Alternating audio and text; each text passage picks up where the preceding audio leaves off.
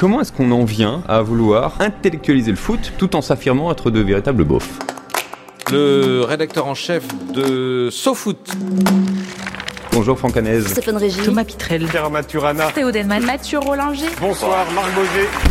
SoFoot, SoFoot, SoFoot. Ah quel pied oh, J'ai fait SoFoot du mois de mars, n'hésitez pas à l'acheter. Hein. Tellement pied Le podcast qui raconte 20 ans de SoFoot. Si quelqu'un a une idée de plan B, euh, on prend plan B. Hein.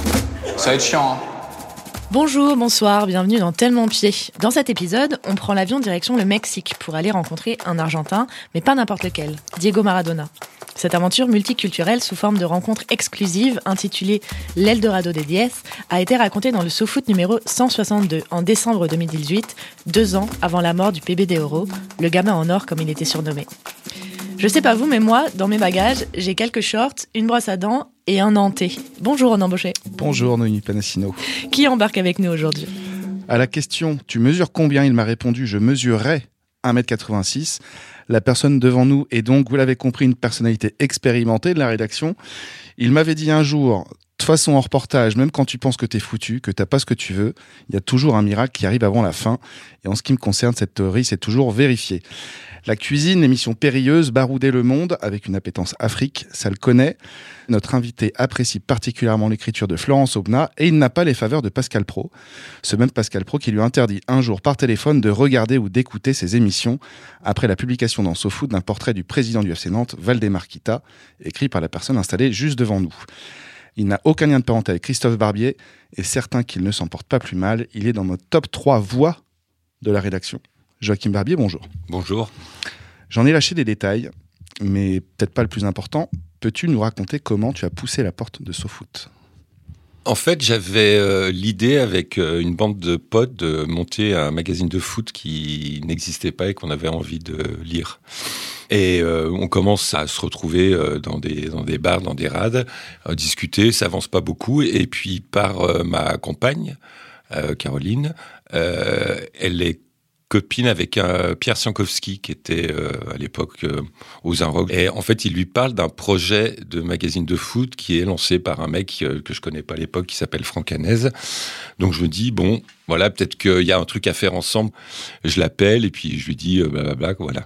Et je me rappelle, on a rendez-vous dans un, un, bar qui est au Hall en bas de, de la rue Montorgueil qui s'appelle la Pointe Saint-Eustache. Et donc, on a rendez-vous un samedi à midi. Et moi, euh, de façon un petit peu scolaire et, studieuse, j'avais... Euh, un PowerPoint ah, Non, je sais toujours pas m'en servir. Mais j'avais une feuille de papier où j'avais mis quelques idées de sujets. Et euh, le truc qui me surprend, c'est que le mec commande un burger et un Coca-Cola. Et donc là, je me dis, c'est pas une preuve de bon goût. Euh, bon, je bois jamais à midi, mais je sais pas, le coca et le burger, alors que c'est... Euh, c'est indiqué comme association. C'est indiqué comme association, et surtout, le mec n'a bouffé et bu euh, que ça pendant des années avant de devoir un petit peu faire un, régime. Donc en fait, Joachim, tu es là vraiment depuis le début de SoFoot. Tu as participé limite à la création. Euh, alors ils font le, le numéro 0. Et moi, j'écris pour le numéro 1. Et à l'époque, je travaille beaucoup pour une boîte de prod euh, qui fait des, des sujets en Afrique, euh, des émissions d'infos et aussi pour une chaîne de télé sud-africaine qui s'appelle Supersport, qui a les droits de diffusion de tous les championnat européen. Et donc pour eux, je fais deux choses. À la fois, je vais voir euh, les joueurs africains qui jouent dans les grands clubs euh, en Europe. Donc je vais voir euh, Eto à Barcelone, Canute à Séville, enfin bon, à droite à gauche. Et je vais aussi de temps en temps, pendant une semaine ou deux semaines dans un pays, pour faire des sujets sur le, football local. Je pars au Sénégal et je fais un truc sur les Navetanes, qui est une espèce de foot de rue qui est joué pendant l'hiver, parce que Navetan en, en Wolof, ça veut dire hiver, hivernage. Et le premier sujet que je ramène, c'est un un sujet sur euh, cette espèce de, de, football de rue et populaire. championnat euh, informel. Euh, championnat informel. Je me rappelle, je prends des photos et les photos n'ont absolument rien à voir. je fais des photos de, de matchs de, de, première division sénégalaise où il y a 3000 personnes dans un stade de 60 000, donc c'est complètement bidon. Enfin, c'est le moment de la, de la débrouille, quoi. Et, et, donc voilà, et puis après j'ai participé aux réunions, et puis, euh, euh, et puis voilà, je profitais souvent de, mes voyages en Afrique pour amener des sujets, quoi, qu'on n'avait pas euh, des tonnes d'argent pour les frais. Pourquoi cette connexion africaine juste au départ? Au départ, c'est un pur hasard. J'ai aucune euh, appétence ou attirance pour euh, pour ce continent, mais je commence à bosser pour euh, cette boîte de prod. euh, et en fait, ce que j'aimais à l'époque, c'était que les footballeurs étaient accessibles. Je me rappelle, je fais la Cannes 2008 au Ghana. Et donc là, je bosse pour euh, cette télé sud-africaine qui, qui retransmet les matchs. Et on est logé dans le même euh, hôtel que la sélection du Ghana. Donc en fait, on voit les gens tous les jours, euh, euh, les joueurs, Michael Essien, tout ça. Et donc tu les attrapes, viens, on peut faire une interview et tout. Et en fait, c'était beaucoup plus facile et puis instinctif. Et puis après, ça s'est professionnalisé, donc ça veut dire que c'est devenu de plus en plus compliqué et chiant pour nous. Et donc euh, j'ai, euh, c'est un peu, euh, j'ai l'impression, un peu l'impression d'avoir fait le tour. Parce que c'est toujours pareil quand on est journaliste, on se dit euh, où est-ce qu'il y a des histoires à raconter? Et euh, après, je pendant deux trois ans, je fais, un, je, je vais souvent dans les Balkans. Puis après, je- un peu par hasard, je commence à aller en Amérique latine. Pourquoi par hasard? En fait, c'est un truc euh, très euh, intéressant la base. C'est Netflix qui nous invite sur le tournage de la série Narcos à Bogota. C'est à l'américaine où tu as toute la journée de, de 8h à 17h des, interviews qui s'enchaînent. Et moi, je suis là-bas et je me dis, je vais essayer de faire un truc sur euh, comment euh, les, les, personnages réels de la série voient la version fictionnelle de leur vie. Quoi. Tout ce qui est lié au narcotrafic et tout est un petit peu un, un sujet qui m'intéresse non pas par euh, fascination pour euh, toutes les violences qu'ils peuvent exercer, mais le regarder en tant que euh, secteur économique et comme business euh, à part entière, parce que ce sont vraiment les, les des, des, des capitalistes euh, et même sûrement les, me- les meilleurs, quoi. Et donc c'est ça qui m'amène à aller au Mexique. Une première fois, donc c'est tout, tu rencontres des gens, tu as des contacts et tout, et donc j'ai envie d'y re- retourner.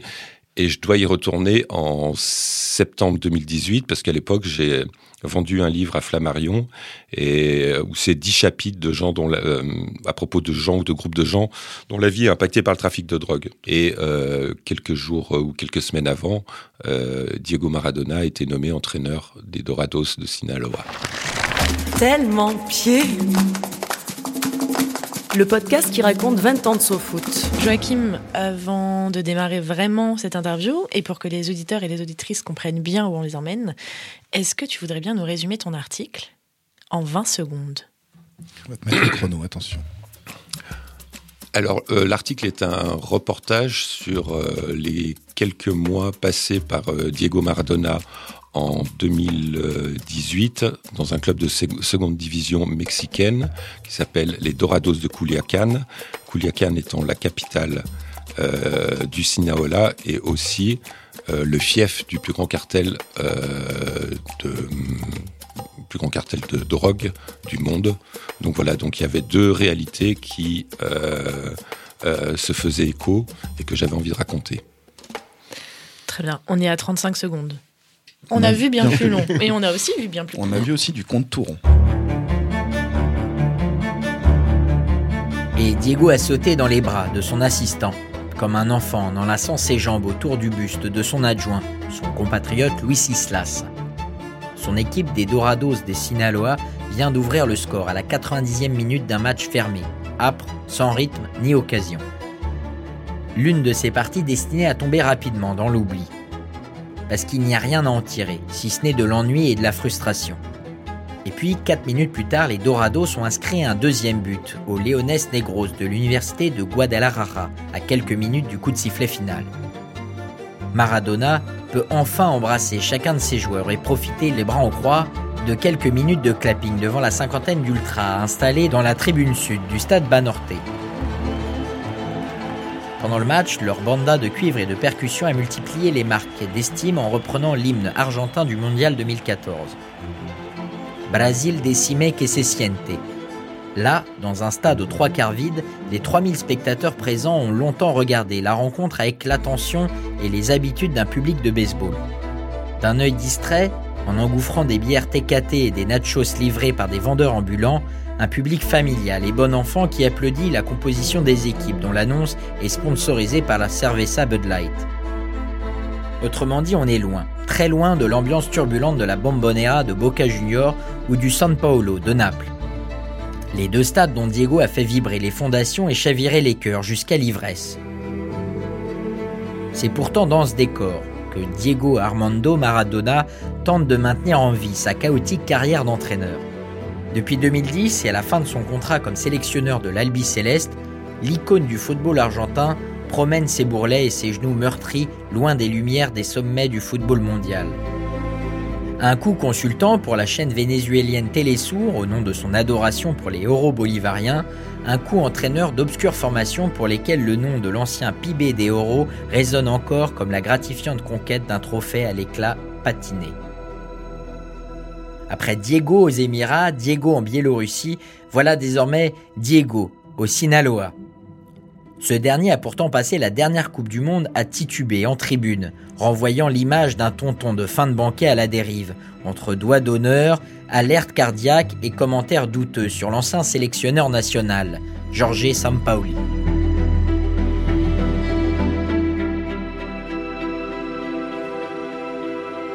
Donc tu pars au Mexique. Comment tu es arrivé jusqu'à Maradona? Je pars pour euh, écrire quelques chapitres de, ce bouquin sur, euh, sur la drogue et l'impact euh, et les conséquences qu'elle peut avoir pour certaines populations. L'éditeur Flammarion m'a donné des sous pour les frais, mais bon, tu es obligé de faire gaffe. Je regarde les, billets de d'avion pour pour Mexico, c'est très très cher. Et par contre, je vois un Paris-Los Angeles à 300 ou 400 euros. Donc je me dis, je vais Paris-Los Angeles, Los Angeles-San Diego en train. Je dors à San Diego. Et là, je prends un bus pour aller jusqu'à l'aéroport de Tijuana et où je dois prendre mon vol pour Culiacan. Euh, j'arrive à la frontière. la simplicité. Ouais, ouais, le truc pour gagner 3 francs 6 sous qui à l'arrivée, je suis sûr que j'ai pas fait d'économie, mais bon, voilà. Et euh, euh, donc je pars en bus, et puis on traverse la frontière, la frontière entre euh, la Californie mexicaine et puis la Californie américaine, qui est la frontière où il y a le plus de monde qui passe, euh, voilà. Et donc le bus nous fait tous descendre, et euh, donc il y a que des Mexicains qui rentrent chez eux, donc personne n'a besoin de visa, sauf moi. Donc je dois faire mon visa, ça prend pas très longtemps, ça prend 15 minutes, 20 minutes, mais bon, je, re, je repars avec mon passeport, et là le bus est parti, il m'a oublié. Donc je me retrouve à, la frontière entre les deux pays, je dis qu'est-ce que je fais, là et tout, et je vois un bus euh, mexicain, et donc je cours après et puis je tape euh, à la porte. Je dis le mec, je tends un billet de 10 dollars. Je dis vous allez à l'aéroport de Tijuana? Il me dit oui oui, il m'emmène et tout. Donc je, je prends mon avion, j'arrive à Culiacan. Et en fait, j'ai parlé du sujet à, Ravière avant, mais sans voilà, si je peux, je le fais. Euh, je suis sur place, euh, voilà, je te promets rien, mais euh, on verra quoi. Il y a deux, deux attachés de presse, le nom de deux attachés de presse sur le site du club. Et euh, je sais pas vous, mais des fois on, on fonctionne un peu à l'instinct en fonction des noms. On dit celui-là il est peut-être plus sympa ou voilà quoi. Et donc j'envoie un, mail au, à l'un des attachés de presse qui me répond pas. Je dis bon ben tant pis et tout. Et euh, donc je, je, bosse sur mes histoires de, de drogue, du cartel. Euh, donc il y, y, a toujours pendant cette semaine sur place, il y a toujours ces deux histoires qui sont un deux peu... fers sur le feu. Ouais, deux fers sur le feu, alors qu'on dit normalement ne jamais euh, courir de lièvre à la fois et surtout ne jamais faire deux reportages en même temps. Et je me rappelle, on va au stade. Donc je suis avec un, un Geoffrey Guimard, un photographe français installé au Mexique avec qui je bosse quand je vais là-bas. Je me rappelle du nom de l'attaché de presse, donc je le fais appeler, tout le mec, ah, voilà, bon. Et euh, donc on explique, euh, foot et tout, euh, et il y a l'entraînement, voilà. Et l'attaché de presse nous fait venir assez rapidement le directeur sportif, le président, voilà, donc on discute. Et là, il y a un deuxième attaché de presse qui arrive et qui commence à me parler français, et qui s'appelle Javier. Et en fait, le mec, euh, il avait habité à Paris, il était ultra du PSG et il était abonné à SoFoot. Donc le mec que je n'avais pas choisi, donc vous voyez un peu le l'instinct, l'instinct du mec quoi. Donc je parlais euh, des miracles. voilà. Et donc ça se passe très bien. Euh, ils sont très contents de voir des journalistes français et ils nous disent mais euh, vous voulez lui parler? Donc euh, voilà, je dis bah oui, voilà. Je dis ouais, ok, on va essayer et tout. Et puis euh, on repart euh, bosser sur euh, sur mes sujets à côté. Et puis euh, on revient, il se passe rien. Et donc pendant deux trois jours, on fait ce qui est notre quotidien quand on, on chasse quelqu'un. Donc il est où son hôtel et tout, le Lutetia. Et donc tu es là à, rester toute la, moitié de la journée dans un, canapé à la réception en espérant qu'il va se pointer, que tu vas pouvoir l'attraper. En gros, à chaque fois qu'on on voit quelqu'un qui le connaît ou quelqu'un de son staff, Diego dort. Je crois qu'on retourne tous les jours à l'entraînement et ça dure peut-être 3-4 jours d'attente.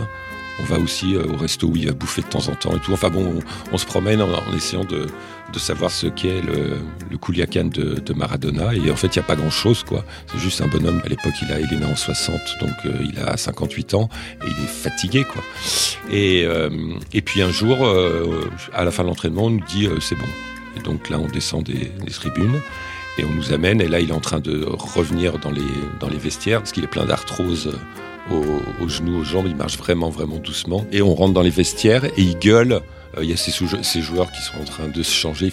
Ils, ils sont champions du monde, ils sont champions du monde. C'est trois mois ou quatre mois après la finale de la Coupe du Monde. Ils gueulent comme ça. nous, les gens ils nous regardent. Eux, ils sont champions du monde, quoi. Et, euh, on, on trouve pas vraiment d'endroit. Il n'y a pas de salle de presse et tout. Et donc euh, il y a deux glacières qui traînent et on se pose. Et donc il est, posé sur une glacière. Moi je suis posé sur une glacière. Il y, a, Geoffrey qui est à côté, le photographe, et qui parle beaucoup mieux espagnol que moi et qui est capable de, comprendre l'accent argentin. Et on commence euh, comme ça avec euh, Maradona qui est à 30 cm. donc, euh, et donc voilà. Maradona, c'est un des seuls gros joueurs, voire le seul gros joueur que SoFoot n'avait jamais réussi à interviewer à ce moment-là. Les 3-4 jours là où vous attendez de la voir, est-ce que tu perds confiance à un moment ou tu as quand même l'espoir de le voir? Euh, non, j'ai plutôt euh, l'espoir, parce que c'est le Maradona de, on le saura après, mais de, qui est un peu dans une espèce d'ombre euh, crépusculaire. Il était sélectionneur de l'Argentine en 2010 et après, il est entraîneur d'un club en, au Bélarus, un peu aux Émirats Arabes Unis. Et, et je pense que les gens, peut-être nous aussi, on est un peu fatigué de, quelqu'un qui, est devenu un peu la caricature de lui-même. Je sais pas si vous vous rappelez, mais bon, il y a le, ce match en 2018 où il a ce malaise, il fait ses doigts d'honneur, et il n'y a plus rien de la magie euh, du joueur qu'il a été. euh, euh, comme tu l'as rappelé gentiment, euh, moi je suis né en 1966, donc nos idoles de, jeunesse, les joueurs qui nous ont marqués, qui nous ont touchés. En gros, c'est entre 13 et 17 ans. C'est toujours à l'âge de l'adolescence quand on découvre plein de choses, la musique, le cinéma, et voilà. Et donc, moi, j'ai ce souvenir de, de Maradona de la Coupe du Monde 1982, où il y a deux choses. Il y a l'équipe du Brésil, avec euh, incroyable, la plus belle équipe de foot, euh, les plus beaux losers aussi. Euh, et puis il y a Maradona qui se fait expulser en mettant ce coup de pied à Batista, le joueur brésilien. Et après, bon, il a la carrière qu'il a. Mais là, c'est, euh, on est passé à autre chose. Pour moi, le- de le voir euh, marcher comme ça, de voir ce corps meurtri par euh, tous les excès de sa vie, je perds une part de, de l'insouciance de ma jeunesse. Pardon. Et, euh, et donc ça, ému?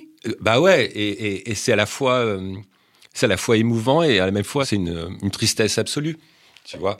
Et ça n'a jamais été le, genre du du magazine et de ceux qui euh, qu'on assurait la rédaction en chef, mais euh, tu pars pour autre chose. Si si ça marche, euh, voilà, si j'ai un coup de chance, on aura Maradona euh, en interview, pas longtemps, évidemment. Mais c'est vrai que je pense que SoFoot, dans son identité, s'est construit avec quelques joueurs, dont Maradona, pour ce qu'il était sur le terrain et en dehors. Ce qu'on voulait, c'était raconter des histoires, donc on avait besoin de, de ce genre de joueurs, de personnes et de, et de personnages. Le fait que l'interview, finalement, elle se décide euh, un peu comme ça au, au dernier moment, enfin, on, on t'amène vers ces vestiaires-là, tu l'avais préparé ou pas besoin finalement de la préparer tant que ça, tellement Maradona, tu l'avais un peu, comme tu le dis, euh, chevillé au corps peut-être, via sa carrière et ensuite? Euh, non, je, prépare, je crois que je prépare rien, pas grand-chose. Pour cette interview-là Quand je dois faire une interview, je dessine un cadre avec euh, quelques euh, points et puis je, le remplis. euh, quand je pose les questions, je veux essayer toujours de garder une certaine fraîcheur et un enthousiasme à rencontrer, interviewer les gens. Quand on lit trop de choses avant, quand on a l'impression de tout savoir, on passe à côté de questions qui sont assez simples et qui amènent souvent des réponses euh, riches ou compliquées et que le lecteur peut avoir s'il n'est pas spécialiste. Donc je pense que j'ai dû écrire dix mots pour voilà qui correspondent à des thèmes et puis après euh, en fonction de ce qu'il va me dire, je vais rebondir et j'ai l'impression que je peux rebondir euh, voilà, même si euh, j'ai oublié qu'il a marqué un but avec euh, Argentinos Junior en 1979 quoi. L'interview, elle a duré combien de temps? Alors j'ai l'impression que c'est très très court, mais je pense que ça a dû durer entre euh, 30 et 40 minutes, avec des grands moments de solitude, parce qu'en fait il avait, je suis pas docteur, mais j'ai l'impression qu'il y avait un problème de euh, cognitif, c'est-à-dire que des fois il y avait des questions où il, s'enthousiasmait, il arrivait à répondre euh, et il disait des choses plutôt intéressantes, et il y avait des fois où j'avais l'impression que le, cerveau ne répondait plus. Alors peut-être que mes questions n'étaient pas très intéressantes, mais je pense qu'il y avait un souci, il avait un souci cognitif sûrement lié à, à aux AVC qu'il avait pu faire avant. Donc euh, voilà, il n'y a pas, à, aucun moment je me dis waouh, voilà, c'est, c'est fou ce qu'il me dit, mais euh, tellement euh, gentil. Et c'est la seule fois de ma vie où j'ai demandé une, une autographe à un joueur. J'allais le demander. Sur mon carnet de notes, j'ai dit Tu peux écrire un truc pour mes fils. Donc euh, il écrit euh, Micareño, Matteo et Ethan. Voilà, c'est la seule fois. Et je suis rentré avec, pour le coup, comme un trophée, beaucoup plus que, que le- l'article. J'ai montré ça à mes fils qui n'en avaient absolument rien à foutre, parce qu'ils n'avaient jamais entendu parler de Maradona. Et à la fin, il, il nous dit, il me dit, tu passeras le bonjour à Cantona et Ginola. Tu l'as si- fait? je, je- je ne les connais pas personnellement, je ne les ai jamais croisés. Je me suis senti flatté qu'ils puissent imaginer que je les connaissais. Pourquoi tu sur l'autographe juste tu as mis pour tes fistons? Pourquoi euh, pas pour Joachim? Euh, je ne sais pas, c'est une bonne question. Euh, je ne sais pas, c'est c'est toujours- c'était c'est étrange de faire une interview de quelqu'un et demander un autographe pour soi. Hein? Hmm. Ouais, on fait pas, on fait pas ça. Que ce Non. soit avant, après, euh, voilà, il y a, y a une distance. Est-ce qu'à ce moment-là, tu suivais le foot mexicain et le club des Dorados? Ah, pas du tout, pas du tout. C'est en arrivant là-bas et, et puis sûrement en, en écrivant le papier que, que je me suis euh, intéressé à l'histoire de ce club qui, est un- qui était un club jeune, euh, qui avait été créé en 2003. Et c'est une ville, comme souvent les villes du nord du Mexique, où en fait le baseball est beaucoup plus populaire avec l'influence des, des États-Unis. Et euh, c'est là que j'ai appris que Pep Guardiola avait euh, joué une saison dans ce club. Euh, Le club principal, c'était les, les Tomatos, qui est un- un- une franchise de, baseball. Dans l'article, tu précises que Sinaloa, euh, la région dans laquelle euh, tu es parti, il y a 1500 assassinats par an, 3000 disparus. Euh, tu dis que c'est le troisième état le plus criminogène du Mexique, que sa capitale, Culiacán, là où tu étais, navigue aux alentours de la dixième place des cités les plus dangereuses du monde.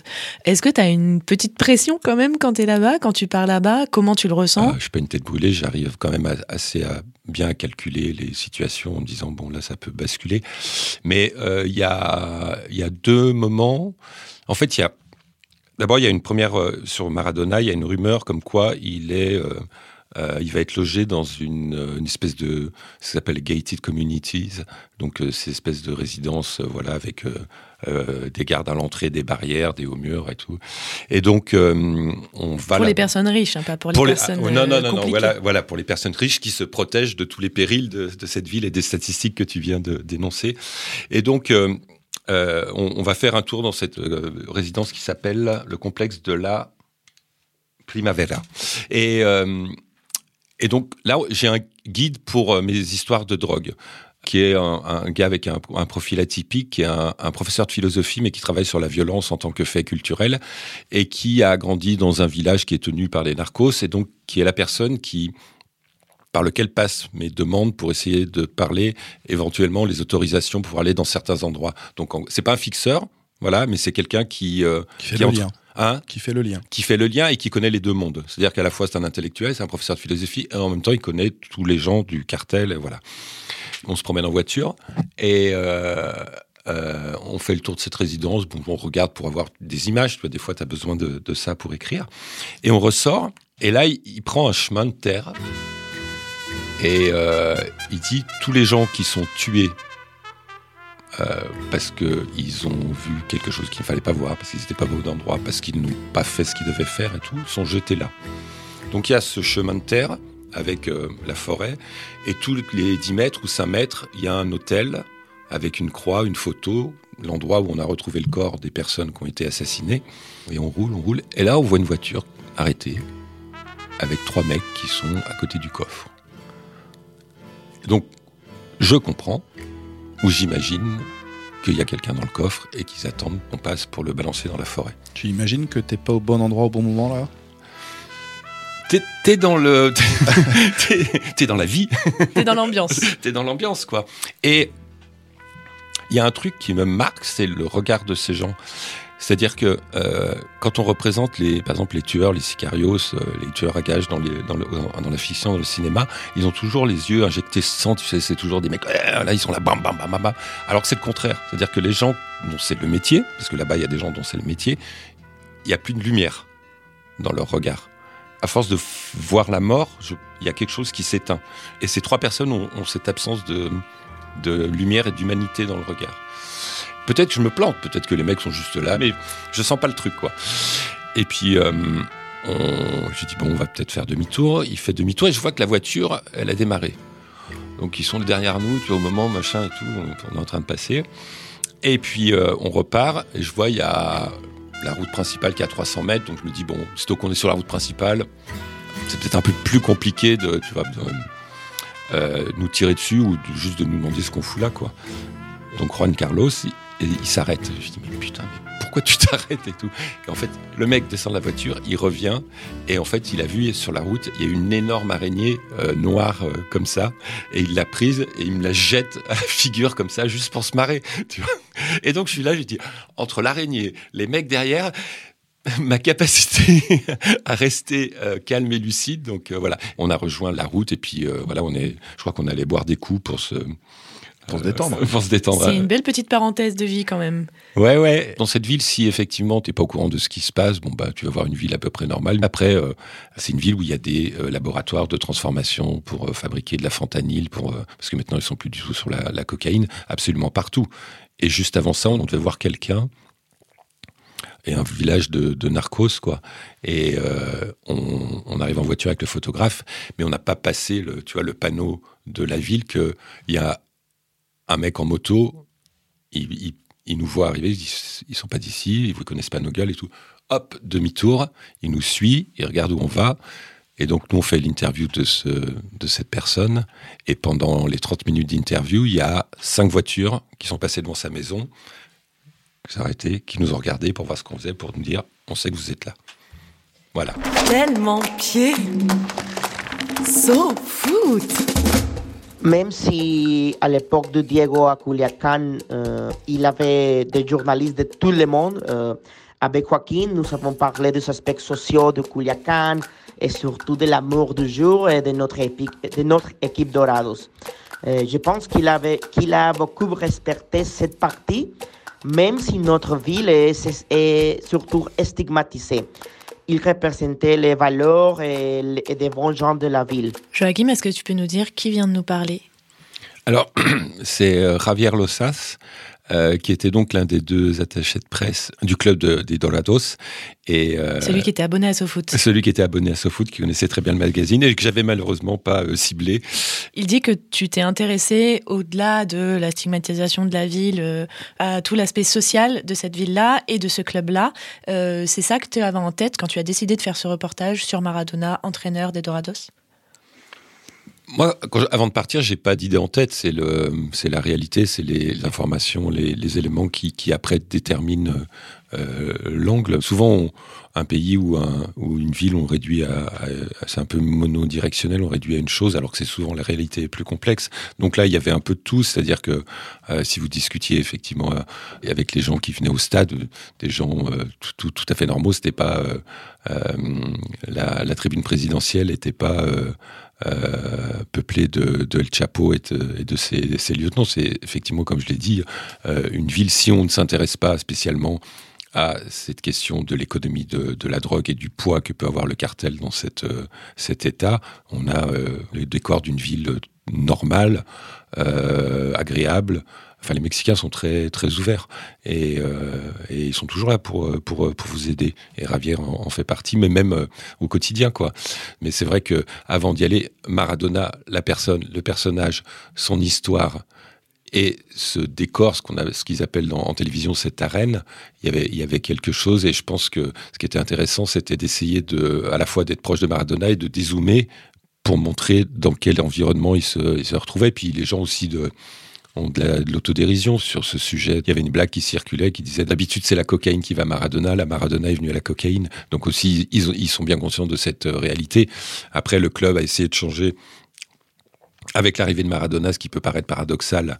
Donc voilà, et qu'ils étaient un petit peu dans la communication et la posture. Nous, on est journalistes, donc on- on- il y a, des, aspects et des pans de l'histoire qu'on peut pas cacher. Si, si vous allez là-bas et tu, vas là-bas et tu ne parles pas de ça, c'est un peu une faute professionnelle, quoi. Est-ce que tu as cherché euh, à savoir si c'était une pure coïncidence que Diego Maradona arrive dans le Sinaloa pour entraîner, vu euh, la porosité qu'il a pu avoir ou qu'on a pu lui prêter avec le, milieu de la drogue Bah, c'est pas une porosité avec, euh, avec la drogue, c'est une question d'agent, d'avocat. En fait, le propriétaire, et euh, quelqu'un qui s'appelle Jorge Hank Ron, qui était aussi le, qui est aussi le propriétaire du, du club de Tijuana, un personnage sulfureux. Haut en couleur. Un, Haut en couleur. Qui s'est baladé avec un tigre du Bengale euh, dans, dans, Voilà. sa- dans son 4x4. Voilà, voilà, voilà, comme, comme tout le monde. Qui ne fait pas ça qui ne fait pas ça. Euh, donc voilà, et qui, euh, son fils a rencontré un agent argentin qui s'appelle Christian Bragarnik, et en fait qui a commencé à mettre un pied dans le football mexicain en faisant des transferts. Il y avait beaucoup d'Argentins qui venaient euh, euh, quand Maradona était entraîneur. Et euh, j'ai une anecdote peu glorieuse d'ailleurs à ce sujet. Et donc voilà, mais ça s'est fait, euh, ça s'est fait rapidement. Et je crois que euh, Maradona à l'époque, il, il avait son contrat dans le club de Brest. euh, au Bélarus, d'un point de vue culturel, je peux comprendre que Maradona se sente plus chez lui, euh, que ce soit d'un point de vue météorologique ou, ou culturel, euh, au Mexique euh, qu'au qu'au Bélarus. On est d'accord qu'on veut la- l'anecdote peu glorieuse. Oui, c'est ce qui, c'est ce qui est arrivé direct derrière. Oui. Donc au, au bout de, je sais pas si c'est 5, 6 ou 7 jours, moi je dois retourner à Mexico.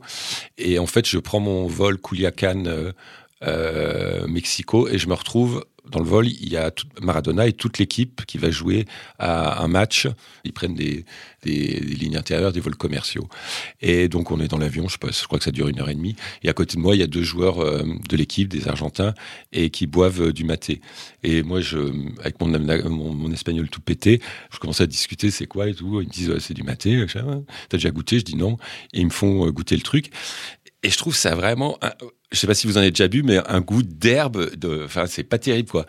Et je veux dire, ça sent la cancha. Et la cancha, en espagnol, c'est le terrain, ça sent la pelouse. C'est exactement ça, ça sent la pelouse qui Ça, vient d'être coupée. Exactement. Et je me plante et je dis, ça sent la concha, qui veut dire le, ce sexe féminin. Le sexe féminin et tout. Donc les deux joueurs me regardent et ils ont arrêté de d'essayer de me parler. Je suis passé pour un personnage tout à fait vulgaire.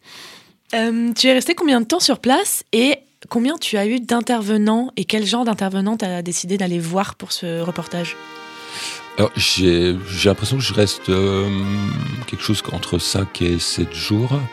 Et dès le début, tous les gens qui sont dans le club, euh, que ce soit directeur sportif, président, on les a très rapidement. Donc après, il y a Maradona. Puis après, comme je dis, j'utilise les chapitres que je dois faire pour mon livre sur le trafic et ses conséquences euh, dans le Sinaola pour euh, piocher des infos et des phrases à, droite à gauche. C'est notamment euh, qu'est-ce que les gens du cartel pensaient de l'arrivée de, de Maradona. 5-7 jours pour un reportage, c'est long. On récupère beaucoup de choses, sauf que souvent notre travail consiste à, attendre euh, qu'on veut bien nous, parler. C'est un pays où c'est assez, les gens parlent malgré tout. Il y a personne qui vous dit non, je veux, je veux pas parler parce que j'ai peur. Donc euh, donc euh, c'est toujours pareil, c'est-à-dire qu'il y a un peu de micro-trottoir. Dans, dans ce cas-là, c'est un peu les gens qui vont au stade et tout, les gens du club, et puis après euh, l'extérieur pour avoir euh, ce que Javier disait sur l'aspect euh, social, sur l'identité de cette ville et de et puis de ce pays aussi. Tout à l'heure, je, disais que c'était j'avais pas le sentiment que c'était une ville de foot, mais c'est un pays de foot incroyable et surtout qui a une relation particulière avec euh, avec Maradona. Les deux, c'est que lié à la, à la Coupe du Monde de 86 que l'Argentine gagne avec Maradona et sa fameuse euh, main de Dieu. Enfin, il n'y a pas que ça. Il restait quelque chose dans le, le rapport entre Maradona et, et, ce pays et dans les, dans les deux cas, quoi. Tu disais que au début, on conseille jamais de faire deux reportages à la fois, de, de courir deux livres à la fois. Tu, c'était difficile pour toi de l'écrire ensuite ce, cet article? Euh... Combien de temps t'as eu pour l'écrire par rapport à, au moment où tu es parti et au moment où tu as dû le rendre? J'ai un peu de temps. Euh, ce qui est pas plus mal. Et après, moi, j'aime bien écrire tout de suite parce que je suis dans, toujours dans, dans l'émotion du reportage. Donc euh, voilà, je déteste quand il t'attend euh, un mois ou deux mois et que t'as plus le feu sacré du reportage en toi. Bah, peut-être pas parler de, de feu sacré, mais plus es encore, tu baignes encore dans l'émotion, tu, tu, plus c'est plus c'est facile d'écrire parce que tu le portes encore en, en toi. Euh, reportage, tu pars dans un endroit, il y a des sons, il y a des odeurs, il y a des euh, il y a des visages et, et, des trucs comme ça. Et c'est des, on est pratiquement dans le, on est plus dans quelque chose d'émotionnel et de physique que, que, que du cerveau. Quand tu es sur place, tu as déjà ton plan d'écriture ou ça se fait petit à petit? Tu le fais en rentrant? Non, j'ai pas de plan. J'ai la première phrase, j'ai l'attaque. Si j'ai la première phrase, après je peux dérouler, je fais pas de plan. Euh, donc ça veut dire que je la cherche aussi des fois. Quand tu fais du reportage en télé, tu filmes, il faut déjà avoir une idée de ton montage. Et moi, quand je travaille en, reportage écrit, je vais déjà euh, chercher euh, ma, ma, chute, mon attaque, mes relances dans les questions que je peux poser ou alors euh, euh dans, dans, des images que je peux que je peux récupérer. Donc ça veut dire qu'il y a une espèce d'effort de tu, tu sors les antennes et puis tu dis ok ah oui je vais passer là ok l'hôtel il ressemble à ça mais je vais repasser une deuxième fois parce que peut-être qu'il y a un détail que je vais pouvoir utiliser. Mais après c'est un peu pas du hasard mais c'est un peu à l'intuition quoi. Je suis pas, je suis pas quelqu'un de très structuré euh, et d'organisé quand j'écris avant. Mais t'es comment toi d'ailleurs dans l'écriture? C'est plutôt, euh, c'est chaotique, c'est fluide? Une fois que tu t'y mets, euh, tu as des rituels d'écriture que tu fais tout le temps? Alors, grâce à ma grande expérience, je peux vous dire quand j'ai commencé en 1924, c'était pas la même. non, mais euh, après, ouais, ça fait 25 ans, 30 ans que j'écris, donc euh, je pense qu'on a ces petites marottes et puis, euh, et puis on, maîtrise le truc, euh, enfin maîtriser.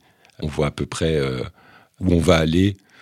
Voilà, mais moi je pense que l'essentiel, il se joue pas euh, devant l'ordinateur. c'est quand tu es en reportage ou même quand tu interviews quelqu'un. J'ai beaucoup de mal à parler de ça parce que je n'ai jamais eu de réflexion sur. Voilà, je fais, moi, je fais les choses de façon instinctive. Donc, euh, donc voilà, et écrire, euh, j'écris assez vite et, et je ne suis pas quelqu'un qui repasse 15 000 fois derrière. Donc, euh, donc voilà. Tu n'es pas dans la souffrance de l'écriture Absolument pas. Non. Et sur place, tu fais comment? Tu enregistres tous les gens que tu vois? Tu prends des notes? Tu filmes? Des fois j'enregistre, des fois je prends des notes, des fois je, si tu es dans des situations euh, tendues ou bien où on a bien capté avec euh, avec tes baskets euh, blanches et puis ton sac en bandoulière que tu journaliste, des fois je je sors rien, je regarde et j'écoute et puis ce que je fais souvent c'est je fais des allers-retours, c'est-à-dire après je, me, je sors un peu, je note ce que j'ai vu, ce que j'ai entendu, ce que je me suis rappelé et puis après je reviens, je recache mon... tout dépend de la situation. J'aime pas arriver en disant il y a voilà il y a un journaliste qui est là. Parce que tu as un impact sur euh, euh, sur la réalité que tu es censé décrire. Donc j'essaie de me faire le plus petit euh, possible. Des fois quand j'arrive pas à, capter ce qui se passe je, change de hauteur. Je m'assois sur le trottoir ou des fois on voit les choses différemment. Parce que des fois c'est c'est pas simple de de résumer une scène ce qui se passe quelque part en quelques lignes et des fois, il se passe trop de choses. Je change de distance ou de, ou de hauteur, comme avec une caméra, parce que tu as, as, un point de vue qui est différent. Finalement, tu vois tes articles comme des vidéos. Bah, il y a une suite d'images, et puis après, bah, il y, a, y a aussi y a du son. Et je pense qu'effectivement, le fait d'avoir fait de la télé a un peu influé sur ma façon de construire les papiers. Alors, dernière question pour toi, Joachim. Est-ce que tu savais si cet article-là allait être le sujet de couverture? Non, je ne savais pas, mais après, je m'en doutais. Et je, je l'ai bien aimé parce qu'il y a, je disais tout à l'heure, euh, euh, j'avais un sentiment d'une extrême gentillesse de la part de Diego Maradona, ce qui a priori est pas le qualificatif qu'on puisse toujours lui coller. Et sur cette photo, il a, a un sourire euh, un, peu un, enjôleur de, d'enfant. Donc peut-être que j'étais content de retrouver euh, Diego souriant et pas souffrant deux ans avant sa mort.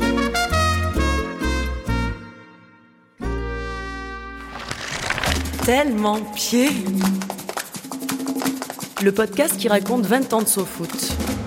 C'est la fin de cet épisode de Tellement Pied. Merci Joachim Barbier d'avoir apporté ici toute ta grandeur et de nous avoir fait tourner les pages du SoFoot numéro 162 en compagnie d'El Pitley. Merci Ronan. Merci Noémie. Et comme disait Maradona, les fous, les alcoolos et les enfants sont les seuls qui disent la vérité. Vous n'avez plus l'âge d'être des enfants malheureusement, alors à choisir, euh, soyez fous. Salut. À bientôt.